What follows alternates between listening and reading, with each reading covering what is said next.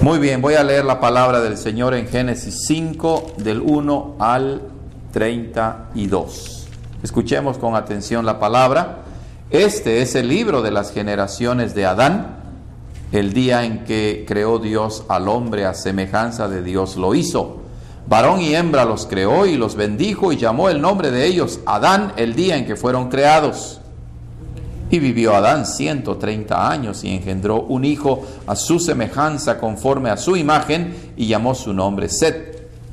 Y fueron los días de Adán después que engendró a Set 800 años y engendró hijos e hijas. Y fueron todos los días que vivió Adán 930 años y murió. Y vivió Set 105 años y engendró a Enos y vivió Set después que engendró a Enos 807 años y engendró hijos e hijas. Y fueron todos los días de Set 912 años y murió. Vivió Enos 90 años y engendró a Cainán. Y vivió Enos después que engendró a Cainán 815 años y engendró hijos e hijas. Y fueron todos los días de Enos 905 años y murió. Vivió Cainán 70 años y engendró a Mahalaleel. Y vivió Cainán después que engendró a Mahalaleel 840 años y engendró hijos e hijas. Y fueron todos los días de Cainán 910 años y murió. Vivió Mahalaleel 75 años y engendró a Jared. Y vivió Mahalaleel después que engendró a Jared 830 años y engendró hijos e hijas. Y fueron todos los días de Mahalaleel 895 años y murió. Vivió Jared 162 años y engendró a Enoch. Y vivió Jared después que engendró a Enoch 800 años y engendró hijos e hijas. Y fueron todos los días de Jared 962 años y murió. Vivió Enoch 65 años y engendró a Matusalén. Y caminó Enoch con Dios después que engendró a Matusalén 300 años y engendró hijos e hijas. Y fueron todos los días de Enoch 365 años. Caminó pues Enoch con Dios y desapareció porque le llevó Dios. Vivió Matusalén 187 años y engendró a Lamec. Y vivió Matusalén después que engendró a Lamec 782 años y engendró hijos e hijas. Fueron pues todos los días de Matusalén 969 años y murió. Vivió Lamec 182 años y engendró un hijo y llamó su nombre Noé, diciendo, Este nos aliviará de nuestras obras y del trabajo de nuestras manos a causa de la tierra que Jehová maldijo. Y vivió Lamec después que engendró a Noé 595 años y engendró hijos e hijas. Y fueron todos los días de Lamec 777 años. Y murió, y siendo Noé de 500 años, engendró a Sem, a Cam y a Jafet. Amén. Hasta ahí la lectura de la palabra del Señor, hermanos. Vamos a inclinar nuestros rostros y pedir una vez más la ayuda del Señor. Oremos. Padre, gracias porque te hemos cantado, hemos orado, hemos leído tu palabra hemos leído la sana doctrina a través de nuestras confesiones, pero ahora nos disponemos a la predicación viva y fiel de tu palabra. Concédenos la sabiduría del Espíritu Santo para que no digamos más de lo que está escrito, ni quitemos de lo que está escrito. En Cristo Jesús te lo pedimos. Amén. Amados hermanos, hoy llegamos a Génesis 5 en nuestra predicación sobre este libro tan importante de la Biblia, el cual nos da los cimientos, los fundamentos de todo, ¿verdad?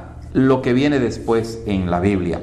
Por eso, como decía hace rato con respecto al credo apostólico, si nosotros quitamos la doctrina de la creación de Dios, ya no somos la verdadera iglesia.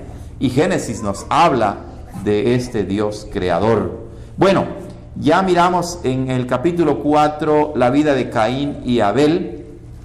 Y ya miramos también, ¿verdad?, cómo eh, la descendencia de Caín se hundió más en el pecado. Pero terminamos el capítulo 4 con un rayo de esperanza, por así decirlo, con Set, ¿verdad? Y junto con él los hombres comenzaron a invocar el nombre de Jehová. Y bueno, ahora llegamos a Génesis capítulo 5.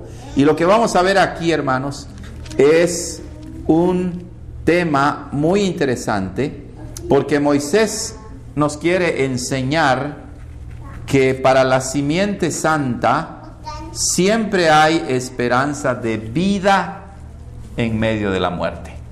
¿Ok? Para la simiente de la mujer, para aquellos que siguen al Señor, hay esperanza de vida, vida eterna, vida verdadera en medio de un mundo que a cada momento experimenta la muerte.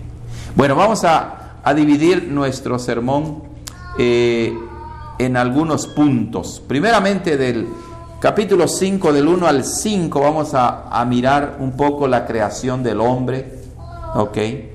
Luego el reinado de la muerte, desde el 6 hasta el 20.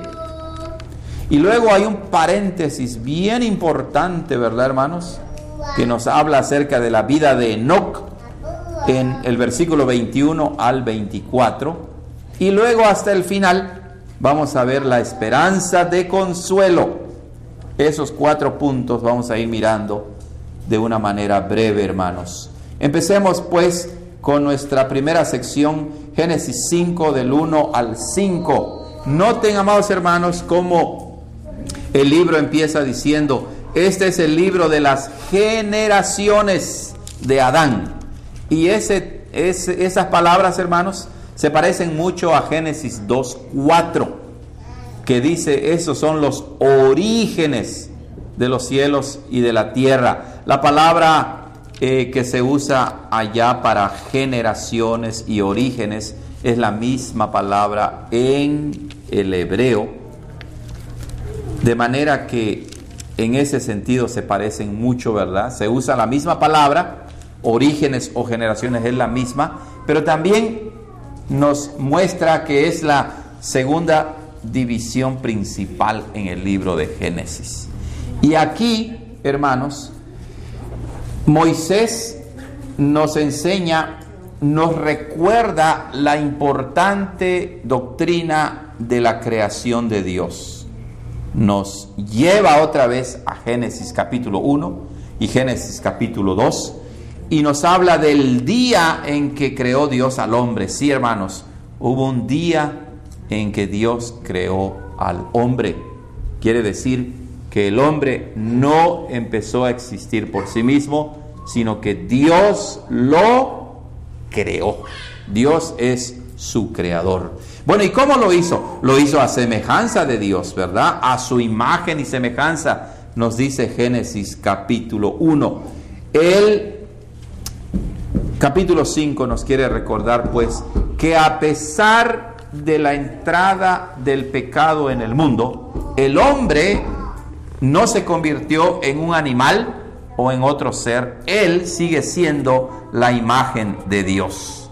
Vamos a ver que hay un cambio obviamente, pero el hombre es imagen de Dios. Dice en el versículo 2 que el Señor varón y hembra los creó y los bendijo y llamó el nombre de ellos Adán el día en que fueron creados. Noten hermanos que entonces Dios crea al hombre y a la mujer. Es bien explícito que en el versículo 2 dice varón y hembra, ¿verdad? Hombre y mujer. Una doctrina muy importante, hermanos, especialmente para la época en que vivimos, en que la cultura, la política, ¿verdad?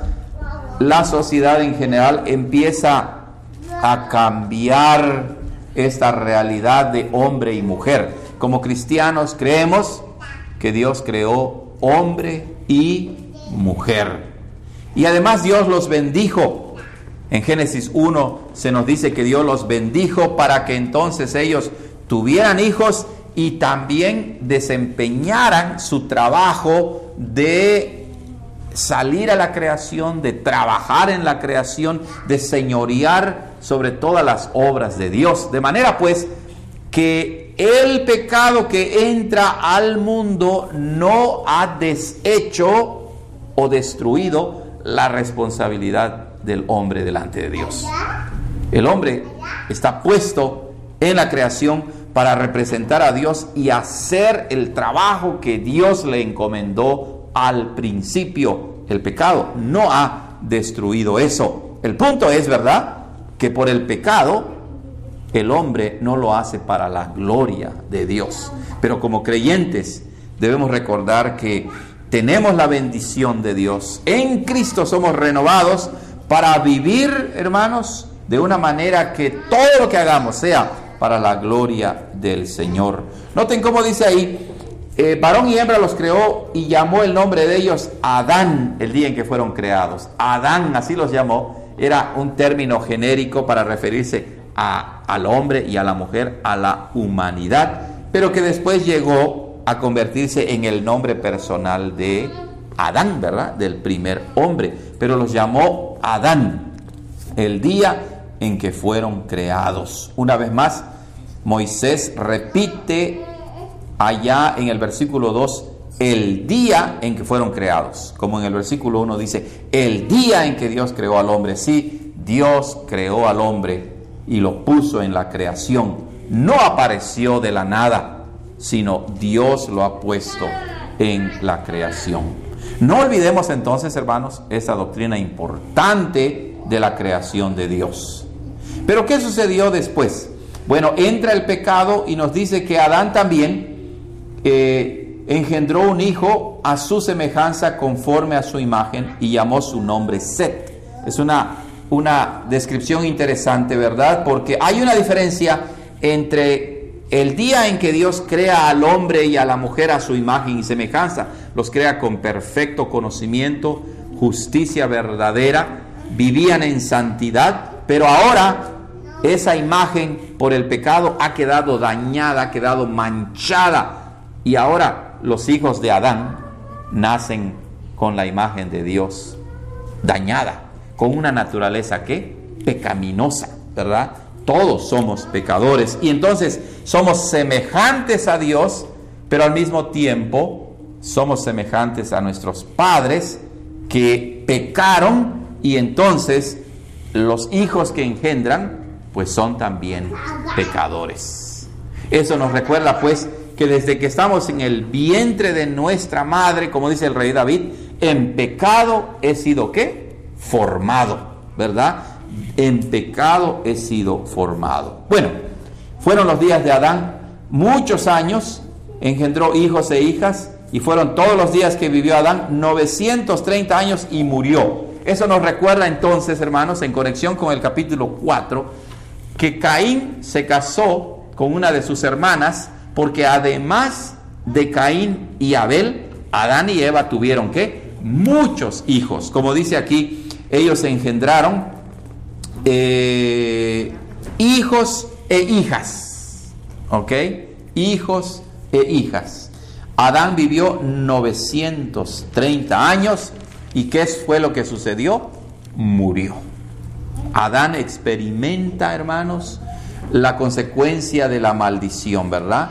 La consecuencia del pecado que es la muerte. Pero claro que Adán y Eva, ellos se arrepintieron de su pecado, creyeron en el Señor, en la promesa de salvación y no fueron condenados por la gracia de Dios.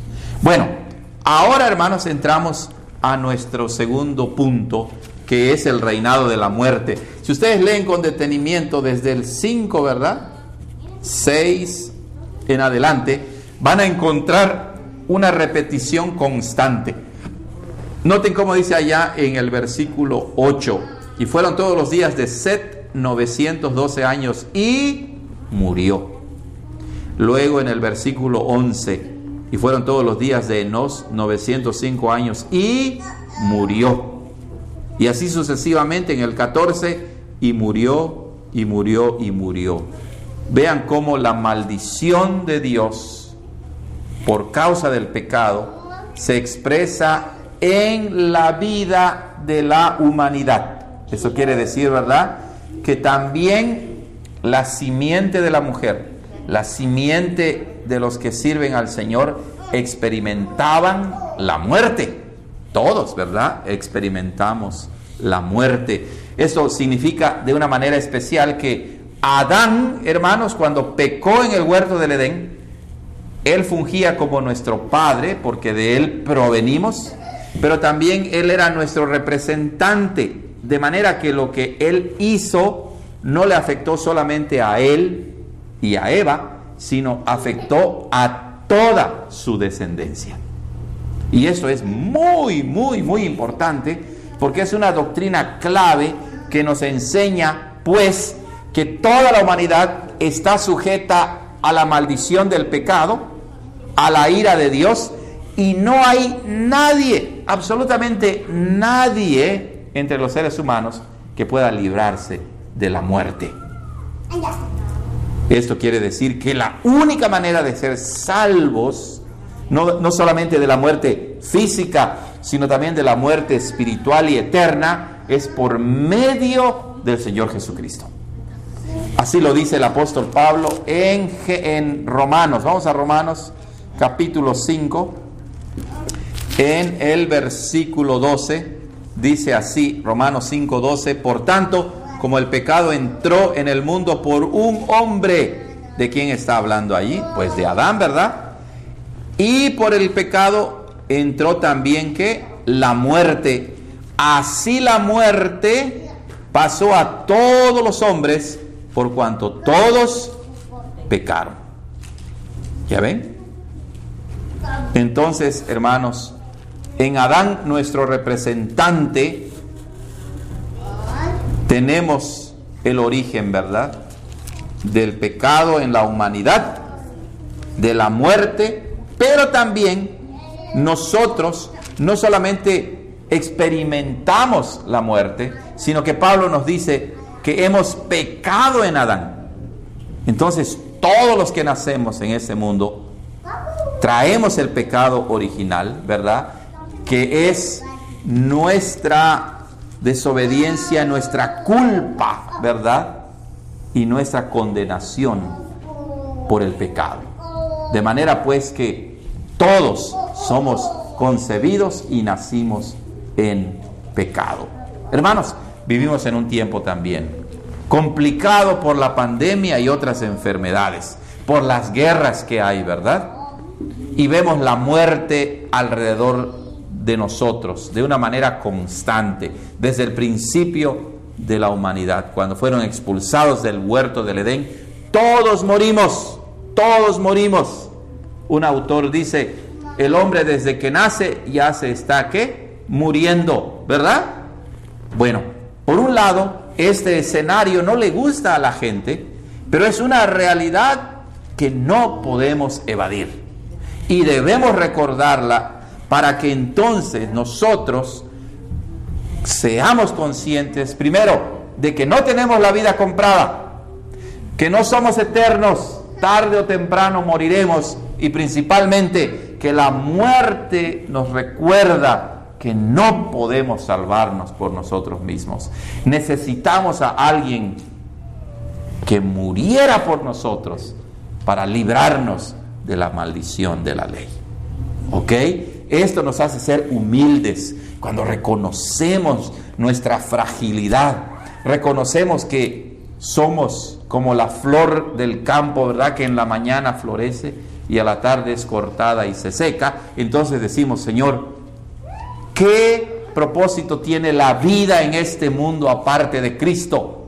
Si hoy nazco y mañana me muero, no tiene ningún propósito. Pero en Cristo la vida cobra significado. Cada uno de nosotros lo experimentamos, ¿verdad, hermanos? Escuchamos que mueren familiares, mueren conocidos. Nosotros mismos, una vez que pasamos los 40, pues ya empezamos a, ¿qué? a decaer, ¿verdad? Y entonces empezamos a experimentar enfermedades, dolor, etcétera, etcétera. Es por causa de la, de la entrada del pecado en el mundo. Hay esperanza en este mundo. Para mucha gente no lo hay, hermanos. Para mucha gente no lo hay. Para la gran mayoría de la gente no hay esperanza. Gente que vive triste, gente que vive enojada, gente que vive incluso matando a otros. La vida no tiene sentido. Entonces, comamos y vivamos, como dice la Escritura, de aquellos que no creen en Dios, porque mañana moriremos. Pero el cristiano no debe pensar así. Y la Biblia aquí, en Génesis 5, nos lo recuerda. Y ese es nuestro tercer punto. La vida de Enoch, del 21 al 24, dice, vivió Enoch 75 años y engendró a Matusalén. Y caminó Enoch con Dios después que engendró a Matusalén 300 años y engendró hijos e hijas. Y fueron todos los días de Enoch 365 años. Caminó pues Enoch con Dios y desapareció porque le llevó Dios. En medio de esa rutina de nació y murió, y murió, y murió, y murió, vemos que hay un paréntesis, ¿verdad? Como que Moisés le está dando al pueblo de Israel que estaba en el desierto, le estaba recordando, no todo es muerte, hay esperanza de vida para el pueblo de Dios. Y aquí lo hace por medio de Enoch. Bueno, Dice que Enoch, al igual que los demás seres humanos, ¿verdad? Él vivió 75 años y engendró a Matusalén. Y él caminó con Dios después que engendró a Matusalén. Y aquí quiero hacer un apunte, hermanos. Ahí se me cae el micrófono. Aquí quiero hacer un apunte que al parecer el texto nos quiere mostrar que Enoch, hermanos, no fue una persona piadosa desde que nació, sino que Enoch aprendió a conocer a Dios, se arrepintió de su pecado y entonces consagró toda su vida a Dios. Noten cómo dice allá en el 22, caminó Enoch con Dios después que engendró a Matusalén. 300 años y engendró hijos e hijas. Al parecer la idea es que Enoch, en un largo periodo de su vida, vivió en el pecado también, vivió en la maldad. Pero él pertenecía a la simiente de la mujer, es decir, a esa descendencia que, aunque imperfectamente, buscaba a Dios. Y él escuchó de que Dios había dado una promesa de que un día vendría un Salvador que destruiría a Satanás y que entonces destruiría ese ciclo de muerte y vida, muerte y vida, para que en Cristo tengamos vida, pero vida en abundancia. Y entonces Enoch comprende eso por la obra del Espíritu Santo, hermanos, y caminó con Dios. Noten que de Enoch sí se dice una vez que vivió Enoch pero después se nos dice que caminó con Dios. Y luego en el versículo 25 se nos dice, caminó pues Enoch con Dios, de manera, hermanos, que Moisés parece que nos está diciendo que la verdadera vida delante de Dios es aquella que se vive caminando con Dios. ¿Verdad? La verdadera vida del creyente, la verdadera vida del hombre es caminar con Dios. Pero niños, cuando hablamos de caminar con Dios no significa que vamos caminando al lado de Dios, ¿verdad? Es una manera de decir que Enoch vivió toda su vida en la presencia de Dios. Que Enoch consagró por la obra del Espíritu Santo todo lo que él era. Que su meta era estar con Dios. Enoch seguramente veía la muerte a su alrededor. Y hermanos, aquí también debemos recordar que aquellos que vivían cientos de años, 800 años, 900, casi un milenio, no todos, ¿verdad? Por causa del pecado, tenían una vida saludable.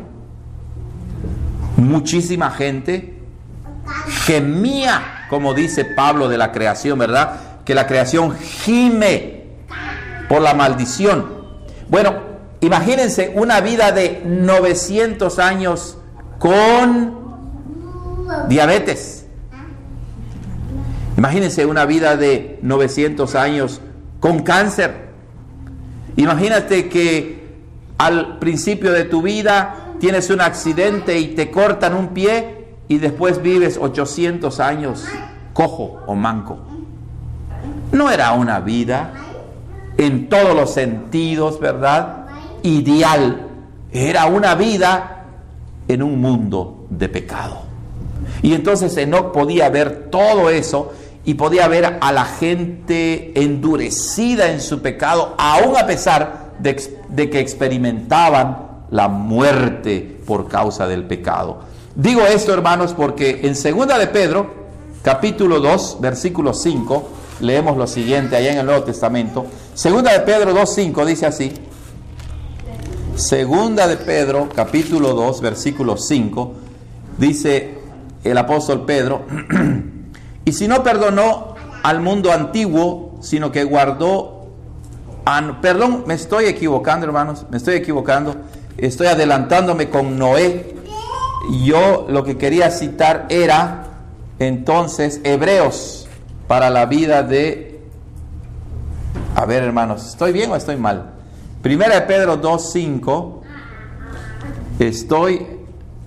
Vamos a Hebreos 11.5 hermanos, perdón. Hebreos 11.5. Noten cómo dice ahí el autor. Me adelanté, hermanos.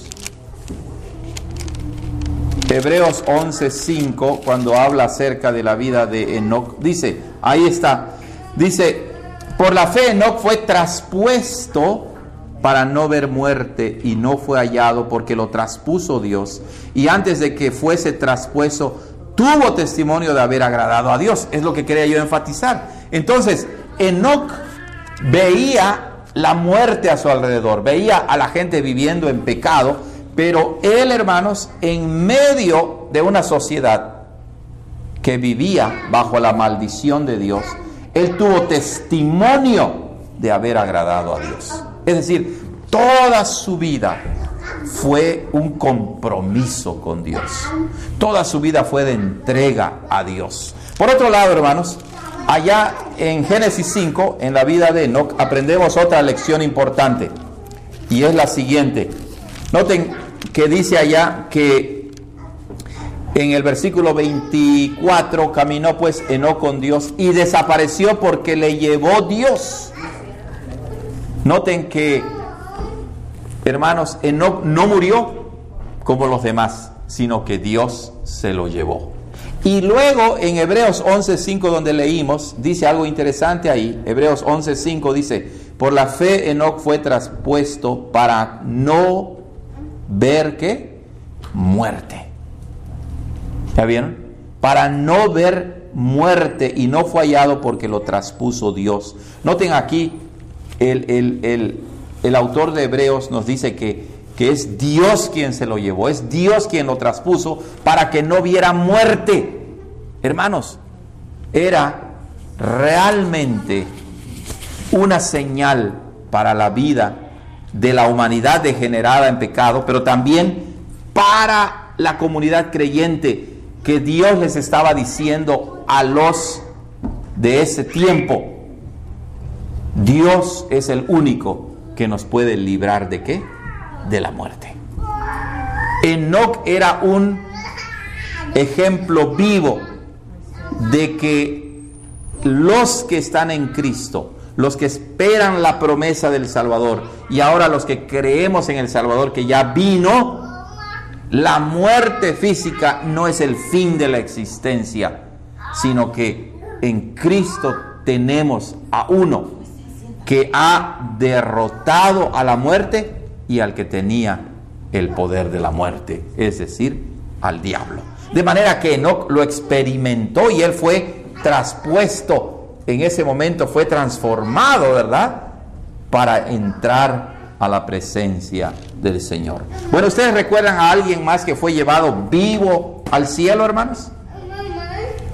¿Verdad? El profeta Elías, ¿verdad? El profeta Elías también fue llevado. Son, hermanos, como indicadores, ¿verdad? Para el pueblo del Señor, de que en Cristo Jesús el creyente ha derrotado a la muerte y la muerte que vemos a nuestro alrededor no es el fin de la existencia, y no debemos tener temor y no debemos quedar sin esperanza porque sí hay esperanza para el creyente. Bueno, para terminar, ¿qué sucedió hermanos después?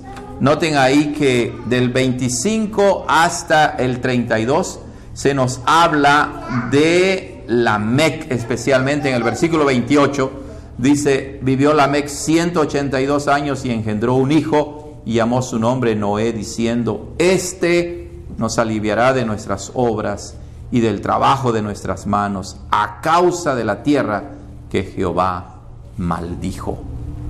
Hermanos, aquí hay una esperanza de consuelo para el pueblo de Dios, aparte de Enoch. Lamec, un hombre, ¿verdad? Que es diferente al Lamec malvado, ¿verdad? Del capítulo 4, uno de los descendientes de Caín. Este es un Lamec diferente. Lamec en la línea de Caín representa la maldad en su cúspide, por así decirlo. Y Lamec, ¿verdad? En la simiente o en la descendencia de Adán y Eva, en la descendencia de Set, representa a un hombre temeroso de Dios que ya estaba cansado de ver la maldad y muerte en este mundo. Porque noten cómo dice que Lamec vivió 182 años y engendró un hijo. Y le pone Noé diciendo, este nos aliviará de nuestras obras y del trabajo de nuestras manos a causa de la tierra que Jehová maldijo.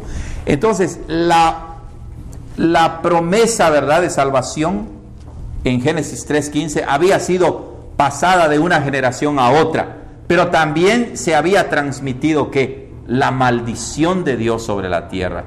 Y sabía Lamec que todo lo que veía era por causa de la maldición. Por eso decía yo hace rato, una vida de cientos de años en un mundo de pecado no es una bendición en todos los sentidos. Porque estamos en un mundo de pecado. Este no es nuestro hogar eterno. Y cuando este Lamec dice, Él nos va a aliviar, denota que ya Lamec estaba cansado, estaba ya fastidiado de vivir en una sociedad mala y perversa. Y al parecer mucha gente no tenía esperanza de alivio, de consuelo. Pero Lamec, hermanos, en su Hijo puede ver que Dios iba a hacer algo grande y maravilloso. Y entonces sabemos que Noé no nos ha dado el consuelo eterno. Pero al igual que Enoch y al igual que Noé, ellos apuntan a uno mayor que ellos, ¿verdad? Apuntan a nuestro Señor Jesucristo, de que Él es nuestro verdadero consuelo. Él es nuestra verdadera esperanza. Aparte de Él no hay esperanza. No olvidemos pues, hermanos, que Génesis 5 nos presenta la realidad de un mundo que está sujeto a la maldición. Que vivimos en un mundo de muerte, de condenación, como lo va a presentar en el capítulo 6 de una manera más explícita. Pero no olvidemos también como cristianos que en este mundo los cristianos debemos vivir de una manera como la que vivió Enoch, caminando con Dios, desarrollando una vida de manera que seamos luz en medio de las tinieblas. De manera que, como dice un autor, Enoch vivía en la tierra como si ya estuviera en el cielo como si ya estuviera en la presencia del Señor. Nosotros también debemos vivir con esa convicción del Espíritu Santo, de entregar nuestras vidas a Él y caminar con Dios. Que con nuestra familia caminemos con el Señor, nos portemos como creyentes, no hagamos lo que hacen los demás, no seamos violentos, no seamos vengativos, no seamos hombres de guerra o de destrucción, sino seamos un pueblo que anuncia la paz para un mundo que vive en medio de la guerra, de la maldición, del pecado. Amén.